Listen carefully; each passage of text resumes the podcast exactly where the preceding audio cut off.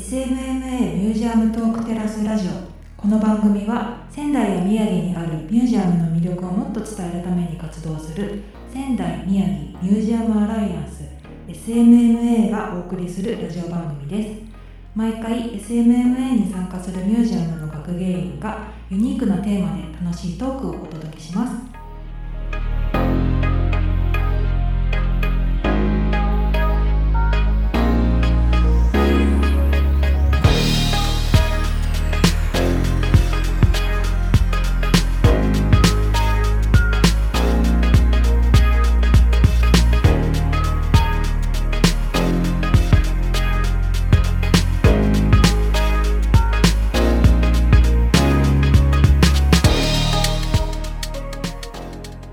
皆さんこんばんは。司会のラジオ3の鈴木よしのりです。そしてはい SMMA 事務局の笠井美里です。はい笠井さん今日もよろしくお願いします、はい、よろしくお願いします。さあ笠井さん今回の放送まあ一応最終回ということなんですけれども、はい、今日のテーマは何でしょうか？はい今日のテーマは3月11日を自然体で過ごすです。はい。えこの後1時間ゲストを交えてお話をお送りしていきます。どうぞお時間許す限りお付き合いください。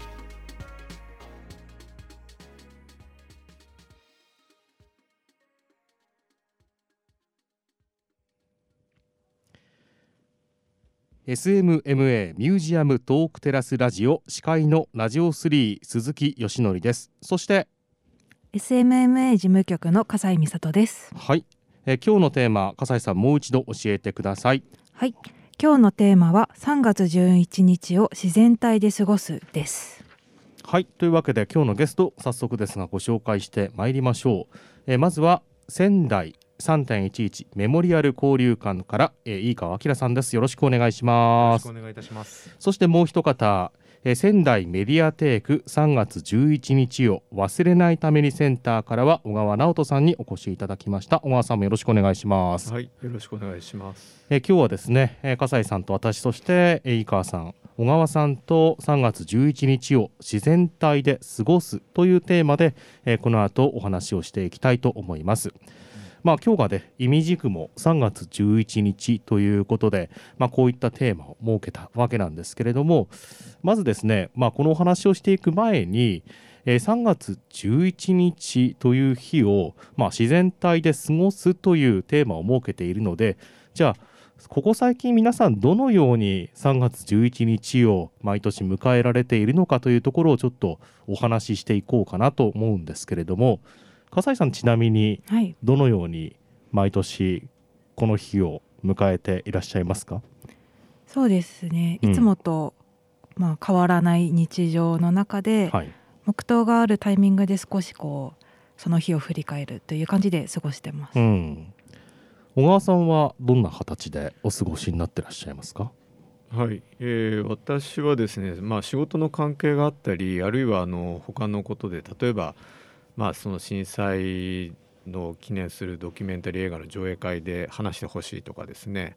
えーと、そんなことが時々頼まれてはいたんですけども、うん、しばらくずっと断っていて必ずあの一切の仕事を休んでぼんやりするっていう日にしてたんですよね。はい、でたまたま、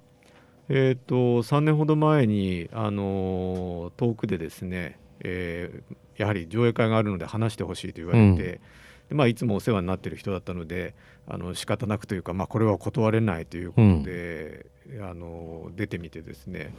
それからはなんとなく吹っ切れてあの普段通りまり、あ、仕事が入れば仕事をするし例えばそういう何か震災にまつわるイベントで話したり何かやってくれって言われれば出るようにはしています。なるほど。井川さんはどのようにお過ごしになっていますか？はいあのまあ、職場がそのメモリアル交流館という場所ですので、まあ、オープンしてからこの5年間というのはあの3月11日に皆さんをお迎えする立場なんですけれども、うん、まあ、特にその2時46分という時間についてはあの黙祷をこちらからあの館内放送を呼びかける側としてですね、うん、1分間そのスイッチを押しっぱなしにしなければいけないという役割があるので、うん、はい、黙祷をしたいんですがその気持ちはぐっとこらえて皆さんの黙祷の場を設ける側として、うん、あの過ごしております。なるほど、はい。ちなみにあの私鈴木はですねあのラジオ局の人間で毎年3月11日特別番組を、まあ、放送することが多いもんですから、まあ、大体ですねその瞬間っていうのは、まあ、いずこかの場所でその放送の中で、まあ、震災のことを語ったりもしくはこう取材をしたりしているという日々が過ごしているので、まあ、大体まあ仕事で関わっているという時間を過ごしているのが多いかなっていうところなんですけれどもじゃあまあこういった話を前置きとしまして、まあ、3月11日を自然体で過ごすというまあテーマが今回あるわけなんですけれども、まあ、今私たち4人がまあそれぞれどのようにその日を迎えているかという話をしましたけれどもまああのもちろんこう我々以外にもたくさんの方々がその日を迎えるわけであってそれぞれの人たちの過ごし方っていうのがあると思うんですけどもまあ前段としてまあ言ってしまうと、まあ、もちろんじゃあどういう過ごし方が正解かとかそういう話ではないと思うんですよね。ただまあまあその過ごし方っていうところで何かまあみんな思うところがあるのかなと思うんですけれどもちなみに小川さんまあこの自然体で過ごすっていうことなんですけども、はい、まあえー、この言葉をじゃああえて説明するとしたらばどういうような思いがあるのかなっていうところなんですけども小川さんご自身まあ過ごし方が変わった方なのでどうでしょうかそういう部分っていうのは。そうですね、うん、あのまあえっ、ー、と今日は3月11日を忘れないためにセンターのスタッフとしてここに来ておりますので、うん、それにも引き付けて話したいと思うんですがあのどうしてもこう新、まあ、東日本大震災3月11日っていうことで、うん、いろんなイメージあるいはあの少し凝り固まったイメージっていうのがあると思うんですよね。うん、あの非常にまあ衝撃的な光景を我々は見たわけですしすごい体験をしたわけですけれども。でその中であのどうしても何かこう構えてしまうところもあるとは思うんですが実際にはまあ今鈴木さんおっしゃったようにいろんな人がいろんなことを経験してきてはいるので、うん、あのそれぞれの人の過ごし方あるいはあのこの日以外にも我々のこう生活って続いてるはずなわけでそれをこうどういうふうに、うん、えー、まあ、その中の一日として過ごすかっていうことがあるかなという思いではいます。うん、だからそれがそのもちろん1日だけの何か特別な日ではあるんですけれども同時に365日の中の1日ではあるので自然体で過ごしていけるといいんじゃないかなと思うんですよね。うん、なるほどなるほど。井川さんどのようにお感じになりました？そうですね、まあ、今、小川さんが本当におっしゃった通りかなと思います。まあ、あとは、まあ、今日はね、その3月11日夜になりまして一日皆さんがどういうふうにお過ごしだったのかなということが非常にあのお話を聞いてみたいなというふうに、うん、思うんですけれども、うん、はい。まあ、そのよくねあの10年ということの一つの何かあの、まあ、区切りと言ったらちょっとおかしいかもしれませんけれども、うん、まあ、私自身その普段から沿岸部に、まあ、よくあの通ってですね、うん、あのなんていうかいろんなものを見聞きさせていただいている中であのやっぱりその3月11日という日だけが、えー、何でしょうね。だからずっとその沿岸部の生活で、まあ、人がいなくなってしまった地域でもそのそこにいる生き物であったり自然の営みっていうのは繰り返されている。そういうことを目撃することが私たちはできるので、うん、何かこうやっぱり、うん、点で捉えるというよりはその時の流れの線の中でそれぞれがどのように感じるのかなということを、まあ、大事にしたいなというふうに思います。うんなるほどなるほど。まあ、そうですね、まあ、この日一日というところにいろいろ引っ張られてしまったりとか逆にこうそれがね、あのー、じゃあ例えば黙祷がまあ毎年行われてますけども何かこう例えば仕事でとかそういうところで黙祷ができなくってこうちょっとこうつっかえができてしまうとかあと、まあ、自分がこう普段そういうことにあまり関心がないということに対してえー、逆にこう罪悪感を覚えてしまうっていう方も中にはねいらっしゃったりするかもしれませんけどもまあその人それぞれの関わり方っていうのがあると思いますし、まあ、あとはねこういろんなものをこう見て聞いてっていうところで、まあ、今日ねお二人いらしてもらっているのは、まあ、そういった思いをさまざ、えー、ま、え、記録していくっていうところもまた一つの全てだと思うので、え、そういう機能としてのですね、え、メモリアル交流館と忘れないためにセンターについてちょっといろいろお話話を聞いていきたいなというふうに思っておりますので、えーこの後ねちょっと長丁場になると思いますけどどうぞよろしくお願いします。えーという前置きを、えー踏まえまして改めて、まあ、仙台3.11メモリアル交流館とあとは仙台メディアテーク3月11日を忘れないためにセンター、えーそれぞれちょっとご紹介いただきたいんですけどもまずはじゃあ井川さんの方からはいメモリアル交流館がどんなところなのかというお話を頂戴してもよいでしょうか。はい、えっ、とそうですね。地下鉄東西線の新井駅の中にありある施設でして、はい。まああのおそらくあのあまり大きくない施設ですので、あのお聞きになっている皆さんの中にはあのまだいらしたことがない方もあのいらっしゃると思うんですけれども、あの2016年の4月からえっ、と私たちはあ私はあの関わっておりまして、はい。で当時から、えー、と基本的には常設展と企画展という2つのあの展示をメインとしまして、うん。でまあ、それ以外にもですね季節のイベントごとであったりとか、えーをいろいろ催し物を行って、まあ、皆さんのあの、まあ、3点さなそのそうだな東日本大震災へ、うん。えー寄せるそのお気持ちですね、まあ、そのことについてあのなんでしょう、まあ、来た方がこう思いを寄せる時間ですね。あの時系列でこうパネルが並んでたりうん。しますし、うん。あとはその時々のですね例えば地域の、えー自然を楽しむイベントなども行ってますので、はい。はい、その震災そのものについて思いを寄せることと一方うん。でその沿岸部という地域に、えー目線を向けるうようなその2つの軸で活動している施設になります。はい。まあ、様々なね企画展とか常設展とかねそういう催し事というところでいろいろとこう活動されていらっしゃいます。さあそして仙台メディアテーク3月11日を忘れないためにセンターの方なんですけどもこちらは小川さんどんなところでしょうか？はい。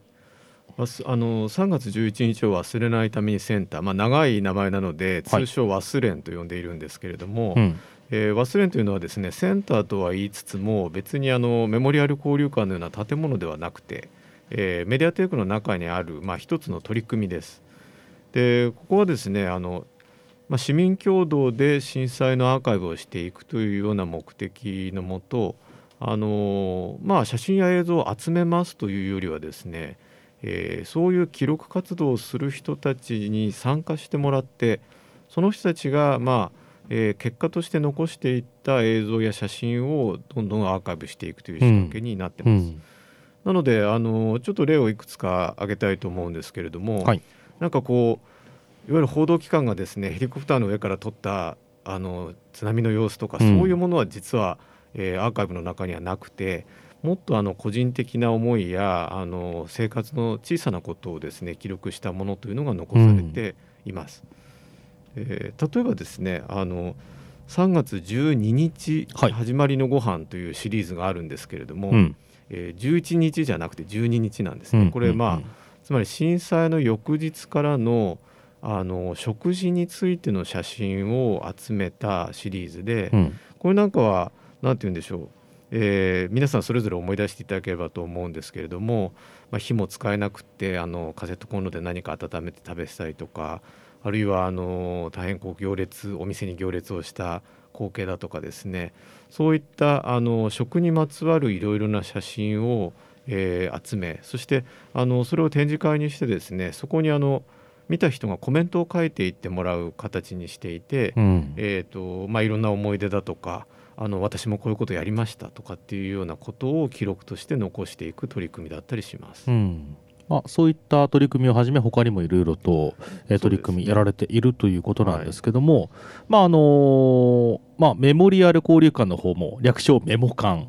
えーそして、えー忘れないためにセンターも忘れんということで今日はまあそんな感じでね呼ぶこともあると思いますので、えーそのあたりリスナーの皆様ご理解いただければと思いますけれどもじゃあまず忘れんの方なんですけども小川様アーカイブというような今言葉が出ましたけどもまあそのアーカイブってよく耳にすると思うんですけどもそもそもどんなあの役割というかアーカイブってどういう目的で行われるのかなっていうのはまあ物事によっても違ったりするのかもしれませんがそういうところはどういうふうに、えー動いているんでしょうか？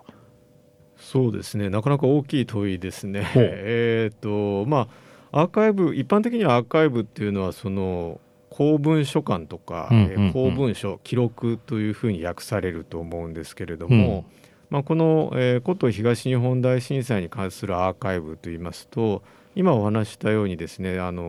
さまざまなところで、えー、震災直後の被害の様子あるいは復旧の様子であるとか、うんえーまあ、その後のあのどういう状況であったかっていうことのインタビューなんかを残しています。うん、でそれはもうその大きなマスメディアからですね、えー、国や県やあの行政機関でもやっているものですけれども、うん、あの我々忘れんでやってるものは先ほどご紹介したようなちょっとこうそういうものとは違う、うん、あの小さな極めてこうプライベートな発想から来た記録が多いですし、うんうん、えー、ここでもまたもう一つ例えを挙げたいと思うんですけれども、あのー、これはウェブサイトにもあるのでぜひ、えー、忘れんのサイトを見ていただきたいと思うんですが、はい、あの方言を使って、えー、復旧活動支援活動をしようとしている団体の皆さんのインタビューなんかも取っていて、それはですね、前編あの、えー、日本語字幕付きというか 標準語のね。標準語の字幕が、はいはいはい。はいえー、ついた形で、えー、語られている映像があったりはははあるいはですねあのこれは近年取り組んでいることなんですけれども、はい、録音小屋というですね、まあ、小さな小屋をあの仕立てて、うん、えー、まあ震災からだいぶ経ったけれども、うん、今でこそなんかこう語れることがあるんではないかとなんか語りにくかったことをあるんではないかということで、うん、えー、2人1組であのお話を聞いていくと片方が聞き手になって、うん、えー、もう片方があの話し手になって聞いていくというような仕掛けを用意してそこであの録音しているものがあったりします。うん、これ今少し放送できことできるんでしょうかね。はいはい、あの忘れ小屋のですね、えー、2というので母から子に伝える震災のお話ということで、うんこれはあの震災当時生まれてなかったお子さんに、まあ、お母さんが、えー、話しかけるという形で記録されているものなんですけどもあのちょっと聞いていただけるといいと思います。二人の関係をお話しください。今日はママとモモで震災の時のお話をしたいと思います。ももちゃんは今6歳なので震災の時はまだ生まれてませんでした。震災って何か分かりますか？地震。地震地震ってどんな風になるんですか？津波が来て。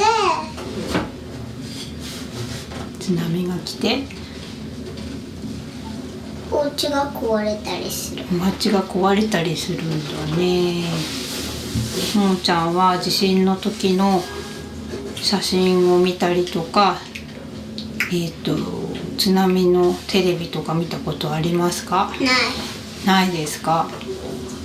見てみたいですか、見てみますか？幼稚園では地震とか津波の話聞いたことありますか？ない。ないですか。たくさんの人が死んだんです悲しいですね。でも地震の時は海の近くとか川の近くからはできるだけ離れましょうって聞いたことないですか？ありますね。じゃあももちゃんも大きくなったら地震が来た時に海とか川の近くに行ったらなるべく。はいちょっと一部をねお聞きいただきましたけども。まあこういった形でそうですね。あの、はい、聞いていただくと分かる通りですね。あのおおよそおそらく皆さんが一般的にイメージするなんかこう震災のアーカイブっていうこう大それた資料とはちょっと違う、うん、あのまあたどたどしいというとあれですけども、えー、親子の些細な会話のようでもあるんですけれどもこういったものもその遠い将来ですね、うん、えー、震災のことを語り伝えていくために必要な資料であるということで、えー、我々取り組んでいます。うん。なるほど、まあ、そういったところでこう本当にこう、まあ、誰かを介さずに直接じゃあその人の感情というところに、まあえー、なるべく触れやすいというか。はい。まあ、そういうようなものが、まあ、多く残っているのかなというふうに私は思いました。ちなみに笠井さん今の聞かれてどのようにお感じになりました、はい、こう昨日実はまるっと聞いてみたんですけど、こういう風な感じでの記録っていうのはあんまりこう触れたことがなかったのでうん。すごい新鮮な気持ちで聞いていたのと、なんかもっといろんなこうみんなみんながこう思っていたようなこういう掛け合いというか、うん。っていうのを聞いてみたいなっていう気持ちになりました。なるほどね。まああのちなみに今この録音小屋の取り組みは残念ながら新型コロナウイルスの影響でちょっとお休みをしているとそうなんですよ。いうことなんですけれども、まあこれもゆくゆくはねまた再開してぜひ再開したいなと思っています、さまざまな方のねこういったお話が聞けるとまたこれも一つのね、えー記録になるなというふうに思います。まあ今お話をいただいたようなさまざ、まな取り組みを忘れの方ではやっているというところで、まあ、アーカイブの方がどちらかというとこう、まあ、メインの、えーミッションというかはい。取り組みですね。うん、ということで、まあ、一方、えーメモリアル交流館メモ館の方ですけども井川さん、まあ、先ほどね、まあ、あの概要をご説明いただきましたけども、まあ、具体的な取り組みとしてはじゃあ例えばどんなところがあるかっていうところなんですけどもはい。メモ館の方はいかがでしょうか？そうですね、まあ、例えば、まあ、そのイベントごとみたいなことも先ほど申し上げたんですけれど、あのまあ、先ほどの,、ね、そのアーカイブうみたいなことにちょっとあのつ続くことなのかもと思うんですけれどそのいわゆる記録みたいなものっていうのはメモリアル交流館実はあのバックヤードがないうん施設でして、あの物理的なものはなかなか残しづらいんですけれども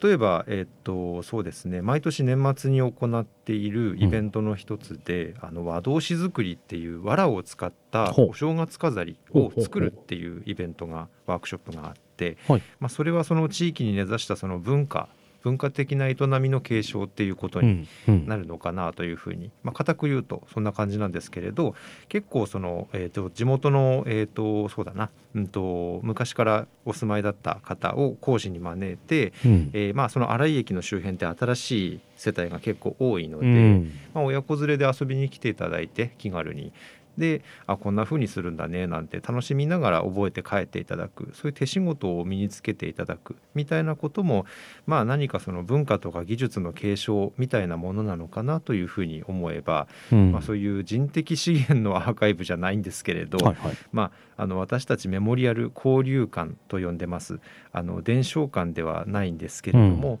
そういったところで間接的にですね人と人との交流を交えながらあの何でしょうその地域の文化ですとか震災の記憶とか、えー知恵や技術みたいなところが継承されていくといいのかなということは、うん。あの思っていますがただあくまでやはりその何て言うんでしょう柔らかくというか入りとしては楽しいということは非常に重要なことだと我々は思っていますので、うん。まあ、このあの SMMA 自体もですねその楽しく、えー学んで聞くうん。みたいなこと、その学びのあの動機になるようなところですね。こういったところは常に大事にしながら、まあ、スタッフたちもですね楽しみながら関わっていくっていうことは大きなモチベーションとしてあるかなとうん。いうふうに思っています。なるほど、まあ、交流という名前がね、えー施設の名前にもついている通り、まあ、井川さんおはい。話しいただいたように、そのやっぱり多くの人が携わることで、まあ、いろいろなものが生み出されたりもしくは共有されたりする部分というのがあると思います、まあ、そういったね装置としてさまざ、まな催し事をやられているというところで、まあ、この後ちょっとねまたその、お話をまたね、詳しく聞ける部分というところでちょっと荒浜のお話をね、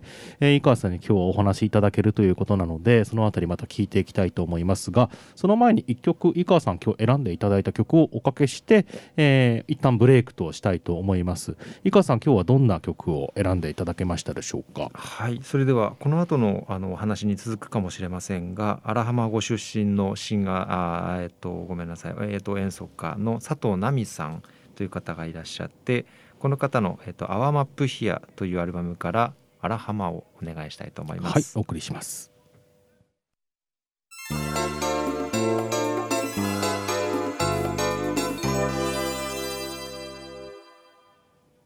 SMMA ミュージアムトークテラスラジオ司会のラジオ3鈴木よしのりとそして SMMA 事務局の笠井美里です。はい笠井さん改めて今日のテーマをお願いしますはい、今日のテーマは3月11日を自然体で過ごすです。はい、えーそして今日のゲスト改めてご紹介しましょう。今日は仙台3.11メモリアル交流館から飯川明さん。そして仙台メディアテーク3月11日を忘れないためにセンターからは小川直人さんをお迎えしています。お二人今日もどうぞよろしくお願いします、お願いします。さあ、えー先ほどね音楽をおかけしました。その前にですね、えーこの後のお話について少し触れましたけれども、えー、飯川さんにですねまああのお仕事柄荒浜の方によく行かれるということなので荒浜についてですねちょっとお話聞きたいなというふうに思うんですけれども飯川さんちなみに普段どういった形で荒浜に関わることが多いですか？そうですね。まあ例えばですけれども、うん、とまあ、沿岸にあるその荒浜小学校とはい。いう震災遺構がうんうん。ありますけれども、まあ、そちらとあの同じ仙台市の、まあ、管理しているその所管課といいますけれどもあの部署が一緒ということがあって、うん。まあ、何かとそことですね連携を取りにあの連絡をしたりとかですね、まあ、あとはですね、まあ、これはちょっと半分その私的な活動に私的な活動にかかるんですが、はいはい。あの毎月第2日曜日うん。にあの海岸清掃ですねビーチクリーンというのが行われてましてはい。これはそのもともと荒浜にお住まいだった地域の方と、うん。まあそのえーとしえー、と内陸部の方の、まあ、企業さんとかあの関係者の方が関わりながら、まあ、一体となってこうずっとやっている活動ということでどんどうん。んその砂浜がきれいになってるんですけれども、うん。まあ、その活動に一個人としてあの参加するような形でうん。伺うことが多いのかなという格好ですね。まあ、荒浜の方にねそうやって携われて、まあ、ビーチクリーンなんかだと、あのーこの冬の時期ももちろんねね。やられていて、ね。え皆さんの寒い中ね、えー頑張ってらっしゃる様子なんか私も伝え聞いているんですけれどもあのどんどんもう人数なんかもねあの増えられて、はい。あの多くのね企業さんなんかがね今参加してくださっているという話を聞いているんですけれども、えーまあ実際まあでもビーチクリーンとなるとま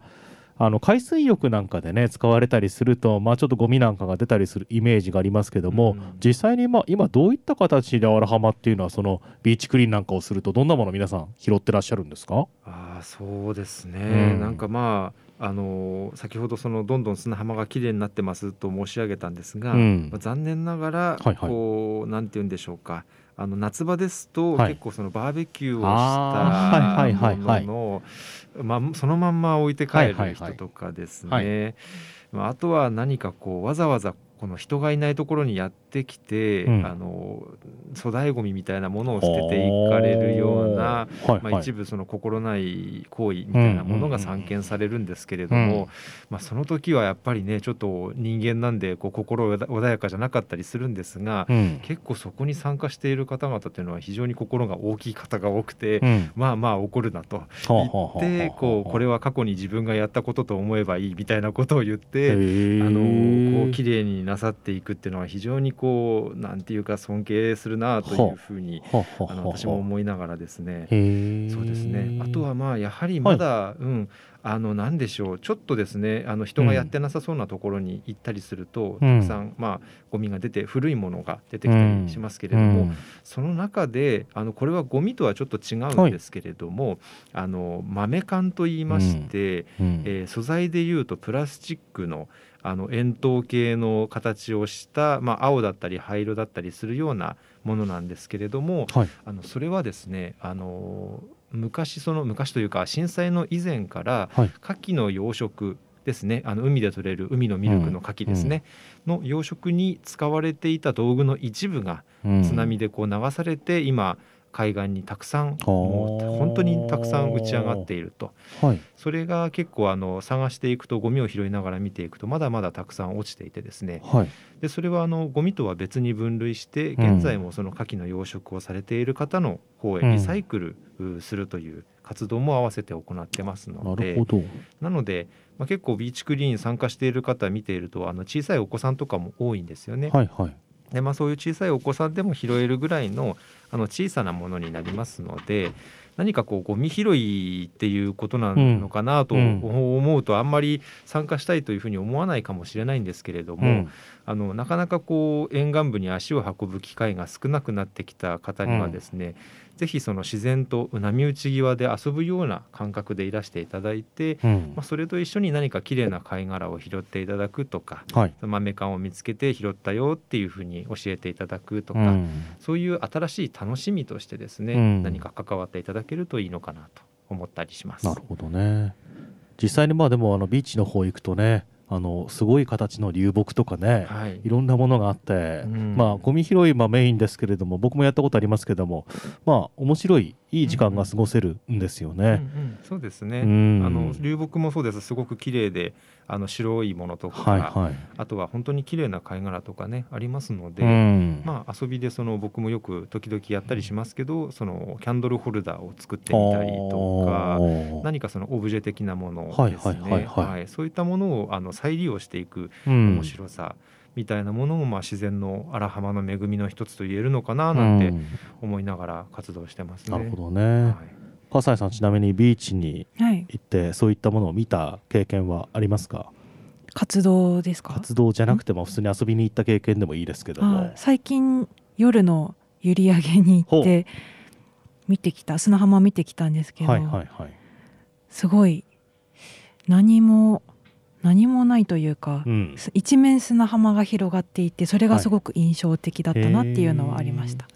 な何しに行ったんですか？夜のあら閖上に。夜の海を見に行こうって言って。暗い気持ちにななって 暗い気持ちだったわけじゃないんですけど、はいはいはいはいはいなんかこうどっか行こうみたいな感じでノリで行きました。あすごいそういったノリを持ち合わせてらっしゃるんですね。素敵ですね。小川さんちなみにはい。ビーチはであのー まあ僕私はあのご存知の方は分かる通りあんまりビーチとか行かないタイプなので日焼けとかもあまり得意じゃない、はい、はい。ええ。あの日光に当たるのが苦手なタイプなのでそんなことはないんですけど、えーあのでも今井川さんの話を聞いてですね、僕もあのビーチクリーン行ってみようかなと思いました。うん。あのめちゃくちゃ運が良ければねなんかお金になるものとかも拾えたりするかもしれません。クジラのなんかねあの吐いたものとかであのでっかいの取るとすごい高く売れたりするらしいですよ。はい、まあ、とかね、まあ、多分ないと思いますけど。も えっとビーチクリーンとねやってらっしゃるというところで、まあ、そういったところでもまた交流が生まれてるわけですね。そうですね。うん、はい。なるほどなるほど、まあ、というような活動などで、まあ、荒浜の方によく携わっていらっしゃるというところで荒浜ちなみに笠井さん行かれたことありますか、荒浜のビーチって、まあビーチそうですね。あのあまりあの辺。あの辺りに馴染みがなないですね。はいはいはいはいはい。そうですね。なんかこうはっきりあそこだここだっていううん。イメージがあまりつきにくい場所ではあります、うん、まあでも仙台の人で海で遊ぶと言ったら震災前は荒浜のあたりだったわけなんですよね。そうですね、うん。僕はまああの塩釜の人間なので、えーあまりそっちの馴染みはなかったんですけどうん。も、小川さんちなみにあの今はあまりそういうような太陽はお得意じゃないかもしれませんけども、子供の頃とかは海水浴などに行った思い出などは？子供の時もですねあんまり得意じゃなくて。あのむしろだから震災後の方が荒浜はいろいろまあ公園が整備されたりとかそれこそ今うん。あの井川さんがおっしゃったようないろんな活動があの立ち上がるようになって、うん。まあ、仕事の用事とかも含めてですね、うん。足を運ぶようになってるような気がしますね。なるほどね、ええ。まあ私もまあそういった立場なんですけれどもまあでも実際行ってみるとまあねもちろんあの津波の影響で、えー人々が住んでいた営みっていうのはなくなってしまってはいるんですけれどもあのーまあいろんな人に聞いた話とかそういうところで昔まあ学校でね僕なんかあの地域の方に聞いたんだったかな。あのーみんなであの辺でイナゴを集めてそれみんなで持って帰って食べたんだよとなんかそういう話を聞いたりとかすると、まあ、もちろんそういう虫なんかはいますしそういうこうなんか光景っていうのがなんとなくこう目に浮かぶようなそういうような場所だなというふうに思ってるんですけども井川さんやっぱり足しげく通ってらっしゃるとそういうような、まあ、かつての光景とあと今の光景っていうのがいろんな形で見えてくると思うんですけれども、はい。そのあたりいかがですか？あそうですね、うん。最初はやっぱりその仕事の関係で通うようになってきたっていうのはあの本当のところだったんですけどどんどんその面白いなっていうふうにあの思って個人的に仕事抜きであうん。の通うようになったっていうのが実際の ところに近いんですけれども、うん。あのそうですね。あの個人的に結構自転車が好きでして、であのここ、えっと2年前ぐらいですかね、その仙台の沿岸部をこう南北に貫くサイクリングロードがきれいに整備されまして、うん。なので荒浜だけではなくてその北の新浜とか蒲生とか、うん。南の方に行くと井戸とか藤塚っていう地域がありますがあのそこをこう縦断して海沿いの道をずっとあの10キロほど走ってるんですけれども、えまあ、その道を走ってるとこう例えば朝日が見えてきたりとうん。か、うん。えー遠くの街の方に夕日がこう傾いていく様子であるとか、うん季節のそのあの鳥だとか、あの今だとまあ白鳥とかがですね意外と白鳥うるさいんだなっていうことが分かったりとか すごい夜でもガーガー鳴いてるぞとかですね、あとはあのよくカニがその道路の上に、え？はい、あのちっちゃいサワガニのようなもので地元の方に「あれ？食べたら美味しいんですか?」って聞いたら「いや美味しくないよ」って言われたりして あの教わったんでじゃあいいやっていう感じなんですけどそういうカニがなんかいたりあとはうん。なんか野良猫があったかい日だとあの日向ぼっこしてて僕が通りかかるとなんか邪魔くさそうにこう避けてくれるんですけれど、うん。ごめんねなんて言いながら、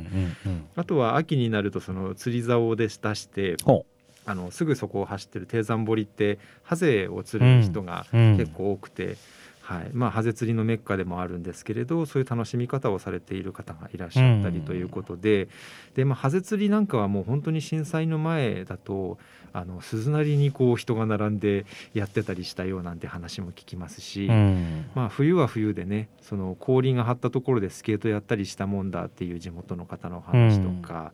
まあ、あとはね寒いのでやっぱり海風が強いのでじゃあ焚き火を焚いてみましょうかみたいなこととか、焚き火を焚いたら火が起こるからそこで何かこうあったかい料理でも作れるかななんて話もしたり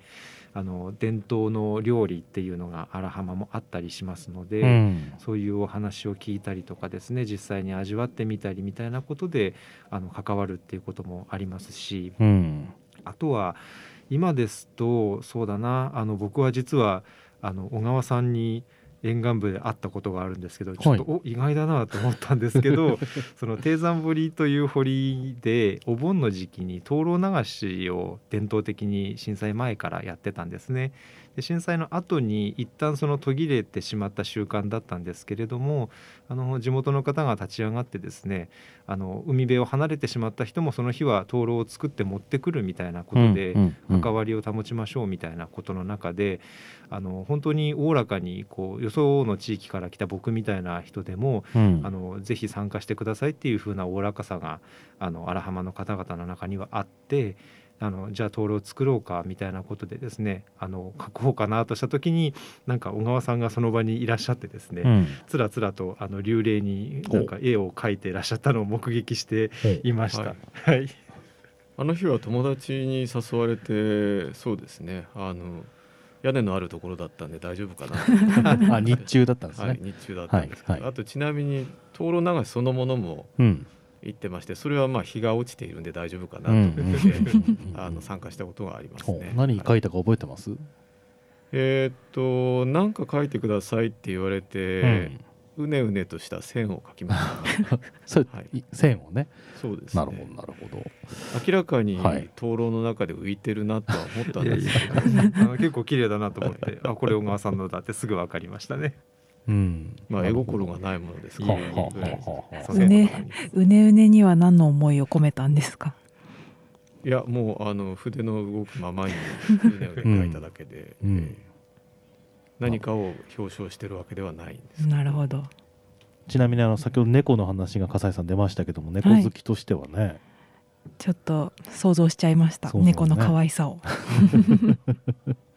まあでもいろんな営みがね、あのー今そこで行われているというところで、まあ、かつてからそのあったそういった伝統とか文化とかそういうところをつながるような楽しみもあればあの今、かえー、井川さんおっしゃったようなそのサイクリングロードのようなその後作られたようなものなんかもあったりしてさまざまなま触れ合い方ができると思いますのであの僕もあの何度とかあの足を運んでいる地域ですけれどもやっぱりこう沿岸部の良さっていうのはそれはそれであると思いますのでね。あのぜひあの機会があったらば足を運んでいただきたいなというふうに思います、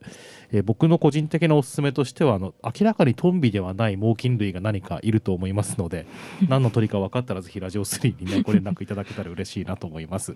あのーといった形でまあ荒浜に、えー関わるような活動もね井川さんはやってらっしゃいますけれどもまああの今日、えー3月11日まあえー放送時点でというところですけれども、まあ、先ほどね、まあ、節目というふうに一応まあ言いましたけれども、まあ、10年迎えるというところで、まあえーいろんなね、まあ、大きなメディアだとかあとはもしくは国の方とか、まあ、県市いろんなところがありますけどもそういうところで、まあ、10年ってまあ一つのまあ区切りにまあなる部分はどうしてもあるのかなというところでいろいろとこうね皆さんもえー考えたりするところってあると思うのですけれども、まあ、そういったところで、まあ、例えば、えーこういった取り組みを今後は、まあ、指摘でもいいですしそのお仕事を関わる部分でもいいですしやっていくというところでそういう話をちょっとねこの後していきたいなと思うんですけれども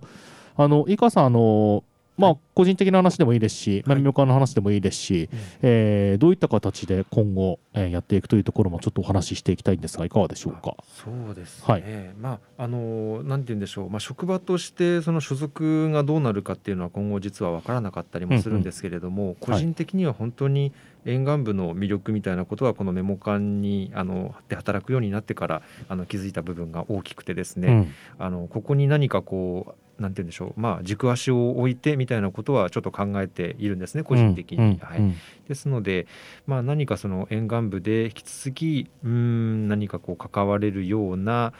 あ形で、まあ、10年が経ちますうので、うん。そのなんて言うんだろうな。うん、えーこの土地のその文化を引き継いでいくような、あのこと。そのもともとこの土地にあった文化っていうのを大切にしながら新しいことをプラスアルファしていけるようなうん。活動っていうのをちょっとちょっと抽象的で申し訳ないんですけれども、うん。うん。あのそうですね。そういった活動ができていけばいいのかなとうんうん思ってます。なるほどなるほど。小川さんちなみにその同じような形で問われたらどういった形で答えますか、あの私の方ではですね、はい。まあえー3月11日を忘れないためにセンターでそうん。の10年、何か大きな刻みというふうには捉えてはいないんですけれども、うんうん。ただ、えーこれまでそのいろいろな記録活動をしてきてそれがあの映像は DVD にしてライブラリーから貸し出したりとかですね、うんうん。あの写真展をやってそれをパネルを貸し出したりしてきているんですね。でそれをまとめた資料カタログを発行しています。はい。はい、でぜひあのこれから、まあ、今までもですねいろんな方にその借りて見ていただいたりあるいは遠方で上映会を開いたりしてもらってるんですけれどもあのこの10年を機にですね、うん。えーより使っていただけたらなとその記録するだけではなくてその記録をぜひこう多くの人に使ってもらうというところに移っていきたいなというふうには思ってます。なるほどなるほどまあいろいろとそういうところでまあ一つのまあ転換点にどうしてもなる部分はあるのかなというところでねまあいろいろと、えー企画であったりそういったお仕事っていうのはあると思いますけれどもあのー今度はあのちょっと公的というかあのお仕事の部分の話になると思うんですけれども忘れんの方でもそしてメモ館の方でもそれぞれ新しい企画がね今行われているというところでちょっとその話もね聞いていきたいんですけれどもじゃあ小川さんまずは忘れんの方なんですけれども忘れんでは今年今はどんなことをやられているんでしょうか？はい、えー、ワスレンではですね毎年、あのーこの時期3月の時期にはですね展示と上映の、えーイベントとして「星空と道」というものをやっております、はい。今年もあの同じように開催します、えーあ今年もというかあれですね、去年はそれこそ新型コロナの中止に初めて中止になったんですけれどもそれまでずっと続けてきておりまして、はい。あのーその忘れん参加者の皆さんが撮りためた映像であるとか、えーあるいは写真をですね、あのー紹介しながら、うん。まあ、それを見に来た人たちあるいはその作った人たちと、えーいろいろ語り合うというような場なんですね。でちなみにですねなんで星空と道かうん。その不思議なタイトルなんですけれども、あのー震災直後の夜にですね、まあ、電気が停電して、うん。えー夜空がまあ非常にあのよく見えたあの時のことにかけて「うん。あの星空と道」というタイトルでずっと、えー開催しております。で、えーまあこれはそのもう3月10日から始めて、はいとあの春ま4月までずっとやっておりますので、えー展示を見ていただいたりとか上映会はまあ3月の13、14の2日間だけなんですけれども、うんうんうんあのぜひ足を運んでいただけると嬉しく思います。はい、詳しくは忘れんのホームページをね3月11日を忘れないためにセンターのホームページをねご覧になっていただきたいと思います。えそしてメモ館、えメモレール交流館の方なんですけども飯川さんメモレール交流館は今どんなことをやってらっしゃるんでしょうか？はい企画展「私は思い出す」10年間の子育てから探る震災の形という企画展、はい、うんうん開催中でございます。はい、これがまた興味深い内容なんですけれども、どんな内容なんでしょうあか。ありがとうございます。こちらはですね、あのなんて言うんでしょう、仙台在住のまあ香織さん加盟なんですけれども、はい、ある、えー一人の女性の方がですね、えー2010年の6月に出産を経験されたんですね。で、えーその約9約、うん、そうですねちょうど 9, 9ヶ月後かにあの震災がまあ起こるわけなんですけれどもあのそれとは関わらずですねそのずっと彼女は娘さんの育児日記を10年間つけ続けてきているんですね。うん、はい、でその、えー、と貴重な記録をもとにですねあの、まあ、私たちの方であの再読をさせていただいて、まあ、その香織さんを交えてあのこの日こういうことを書いてますけどあのどういうことがあったんですか？というふうなこと。あるいはその書いてないけれどその背景にあった気持ちとかはい。なんでこれ書いたんですかとかっていうふうな話をですね根掘り葉掘りもうあのこれ本当にしつこく話を聞いて ましてあの大変ご苦労をおかけしてるんですが、ええあの1回につき大体23時間ぐらいのお話を全部で20回以上は、ほはい、お越しいただいてそれを文字に起こして、う。はい。えーこれでいいでしょうかっていうやり取りを何度も何度もさせていただいてそれがあの文字として、うん。あの壁面にこう展示されるというものになっております。うん。えでまあねあのちょっと突き放した見方をすると、まあ、人のその子育てした日記全然関係ないし何が面白いのって思われるかもしれないんですけれども、うん。あのなんて言うんでしょう僕らの思いとしましてはあの普通のもうあえて普通のと言いますけれど、うん。普通の人のあのに日常の中にこの震災っていうものがどういうふうに溶け込んでいるのかなと、うんそういうものをあのあぶり出したいみたいなことがちょっとありまして。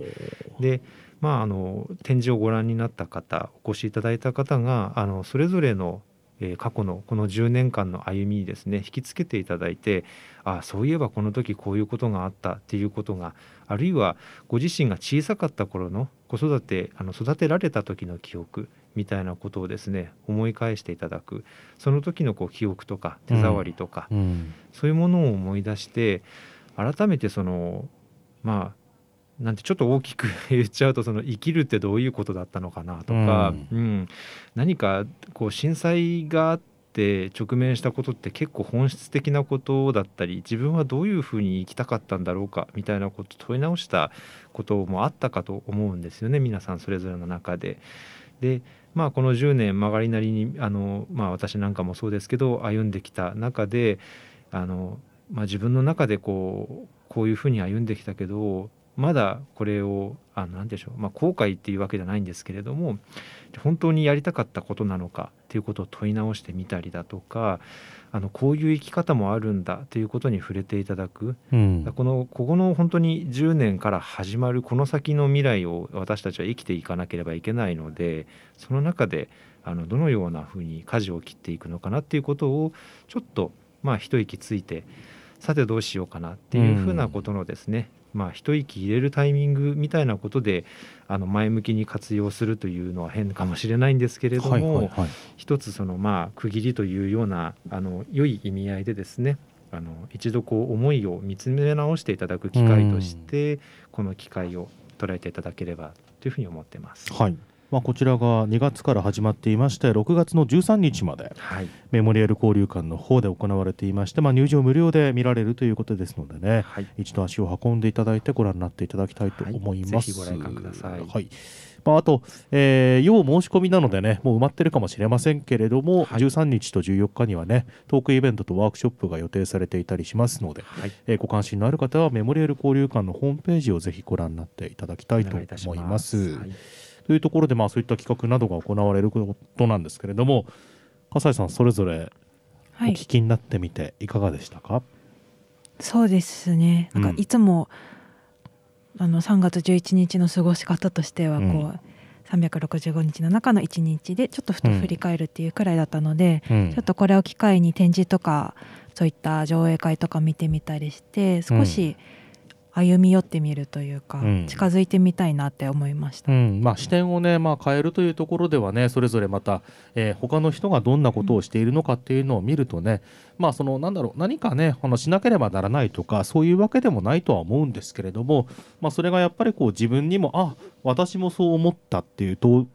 同調であったりだとか、もしくはあ他の人はそうなんだっていうふうに思うような部分とか、いろいろと感情を揺り動かされる部分っていうのもあると思いますのでそういったところがねまた何か自分に影響を与えるかもしれませんというところで、まあ、一度こういったところね、えーご関心があれば足を運んでみていただきたいと思います。まあ、といった形で、まあ、ちょっとお話をね聞いてきたんですけれどもそろそろちょっとまとめの方に向かうんですけれども、まあ、改めて、まあ、今日3月の11日というところで、まあ、こういったお話をしてまいりましたけれども、まあ、ちょっと一言ずつ井川さんと小川さんから何かメッセージを頂戴して今日はお別れしていきたいんですけれどもじゃあ井川さんからお願いしてもよろしいですか？などんな内容でも結構です短くても長くても。あそうですね、はい。まあ、3月11日こうやって迎えて、まあ、間もなく終わろうとしているう皆さんのそれそれぞれのあの胸の中にどのような今気持ちがあるのかなっていうのを本当にあの聞いていきたいなというふうな気持ちが強いです。あのメモリアル交流館その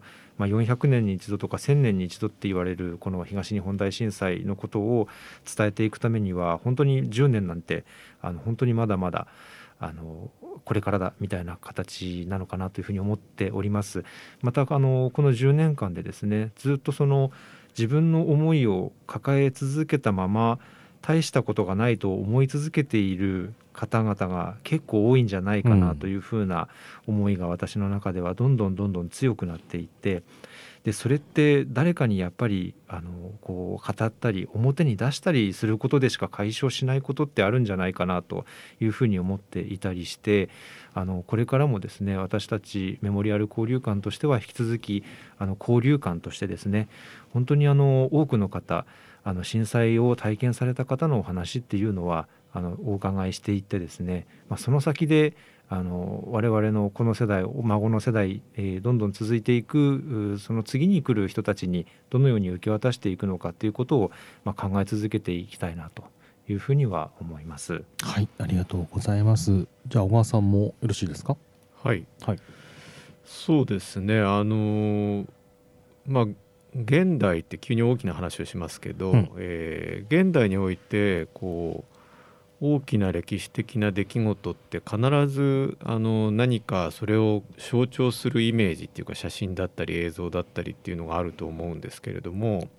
それで言うとあの例えばまあ今日は触れ触れませんでしたがその阪神・淡路大震災であればあの、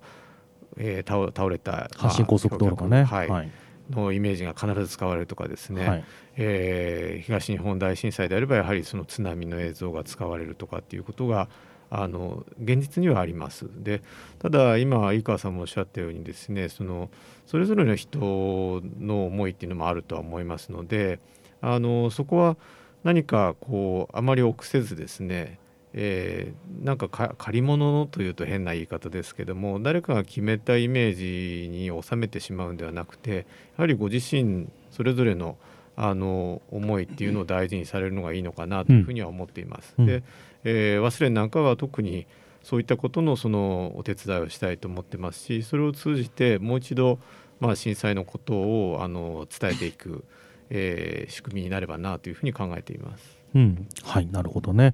まあ、それぞれまあお話頂戴しましたけども、やっぱりこう、あの伝えていくということで、えーまあ、また同じようなことが起きないとも限りませんので、そういったところに何かのね、役に立つというところもあると思います。えーぜひね、えー、忘れん、メモ館、えーそれぞれですね、まだ足を運んだことがない、もしくはね、企画参加したことがないという方は、まあ、それぞれぜひですね、機会がありましたらば、触れ合ってみていただければと思います。えーといったわけで、今回はですね、えー仙台3.11メモリアル交流館から飯川明さん、そして仙台メディアテイク3月11日を忘れないためにセンターから小川直人さんをお迎えしまして、3 3月11日を自然体で過ごすというテーマでお話をお伺いしてまいりました。お二方どうもありがとうございました。ありがとうございました。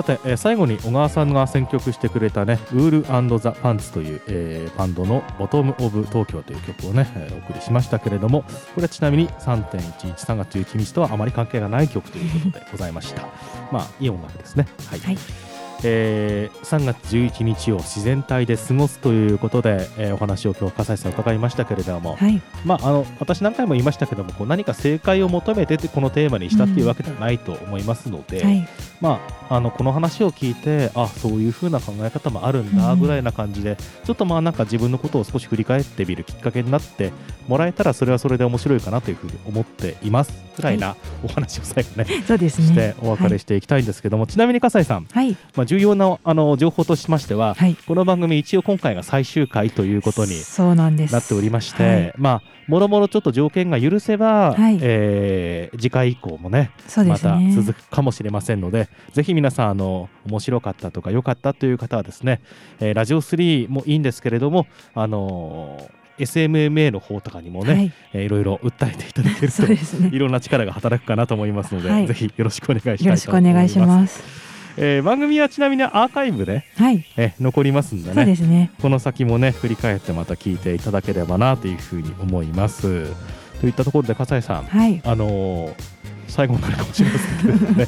何か一言ありますか？はい。はい、とても楽しかったです。はい、ありがとうございます。シンプルイズベストということで、えーまたね皆さんまあこれを機にですねまあ様々なお話興味を持ってもらえたと思います、えー SMMA 仙台宮城ミュージアムアライアンスのねホームページもありますし